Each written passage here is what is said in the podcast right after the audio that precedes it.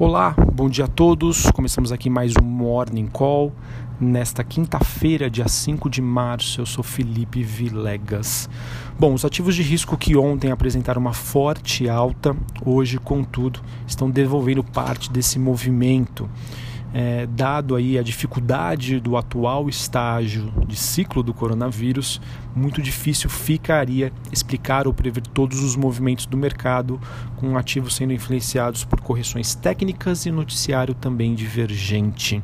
Em suma, futuros nos Estados Unidos é, acabam sinalizando que hoje pode ser um dia de baixa, bolsas na Europa recuam, o dólar sobe ante a maioria das moedas e o iene e o ouro acabam também subindo por conta do investidor mais averso ao risco e buscando é, por ativos é, que têm, um, digamos assim, uma característica de proteção do patrimônio, de rede patrimonial. Sobre as commodities, o petróleo estende movimento de baixa e os metais sustentam a alta em Londres, bem como o minério de ferro, que também sobe. O noticiário do coronavírus mostra que a Califórnia declarou estado de emergência devido ao vírus. Suíça teve a primeira morte na Austrália e o ministro das Finanças eh, australiano disse que estímulos podem vir muito em breve, sabendo que na Austrália eh, nós já tivemos uma sinalização de cortes dos juros. Bom, uh, além disso, analisando aí o comentário de especialistas do mercado, pessoal, Uh, a dinâmica que nós estamos vendo hoje me parece muito, né, quando eles, ele, eles avaliam aí o que aconteceu hoje e o que está o que aconteceu já no passado, mostra que estaríamos próximos aí de um final de ciclo, né, ou de uma crise econômica barra financeira. Ainda não é o cenário base do mercado, isso é, é verdade, mas o mesmo não pode ser descartado.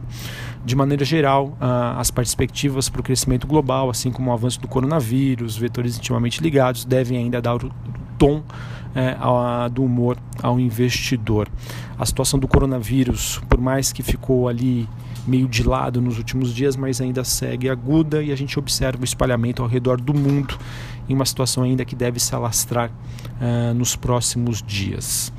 Aqui no Brasil, ontem nós tivemos a divulgação dos números do PIB referente ao quarto trimestre de 2019, que apresentaram uma alta dentro do esperado. O ano fechou com um crescimento de 1,1 e onde a demanda doméstica e os serviços eh, continuaram sendo os destaques muito bacana observar que o que fez o Brasil crescer no ano passado foi por conta dos investimentos do consumo privado e não do governo, coisa que a gente não observava em anos anteriores, em que nós tivemos até melhores PIBs, mas eles eram inflados por conta dos é, digamos, gastos do governo.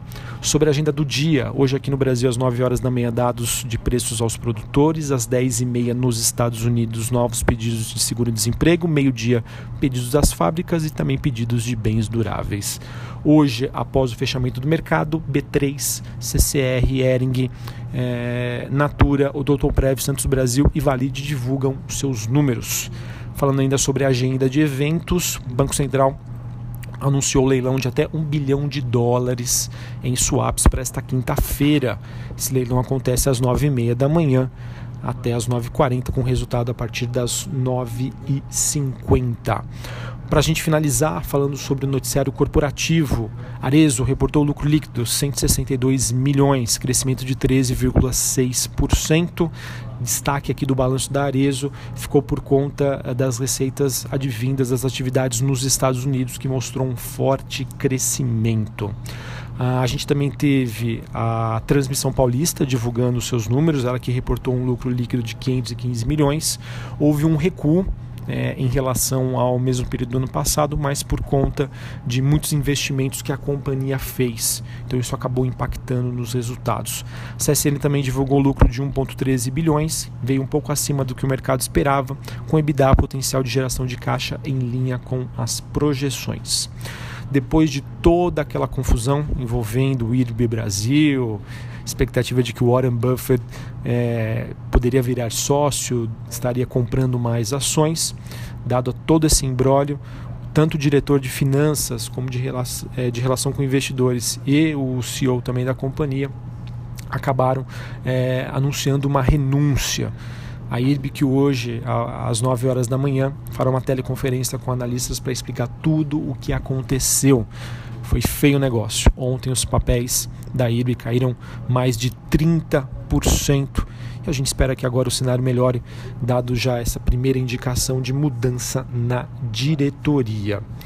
Bom, além disso, uh, demais empresas aqui que eu uh, vejo, encontro um destaque no dia, nós tivemos a Oi anunciando que a Cláudia Woods passa a ocupar uma vaga no conselho de administração da companhia. Olha que bacana, a Cláudia, que é executiva atualmente é, da diretoria geral da Uber Brasil, a Oi reforçando o seu time. Bom, pessoal, acho que era isso que eu tinha para comentar com vocês. O noticiário hoje segue bastante desafiador do, do âmbito internacional. É, mais uma vez aqui não quero colocar um medo em ninguém, mas eu não poderia deixar de comentar de que cada vez mais eu vejo analistas, economistas, especialistas dizendo que é, o final de ciclo para as principais economias globais, Estados Unidos, Europa, China, pode estar chegando. Né? Então, isso poderia gerar um impacto, uma revisão nas estimativas de crescimento e isso acaba, acabaria fazendo com que os ativos de risco passassem por um momento de correção.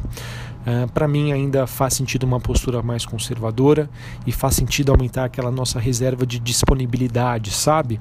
Uh, aquele dinheiro que você teria disponível para investir em ações, deixa ele numa renda fixa de alta liquidez, bastante conservador, para quem sabe a gente conseguir comprar ações a preços mais atrativos uma excelente quinta-feira a todos, um ótimo pregão e até a próxima. Valeu!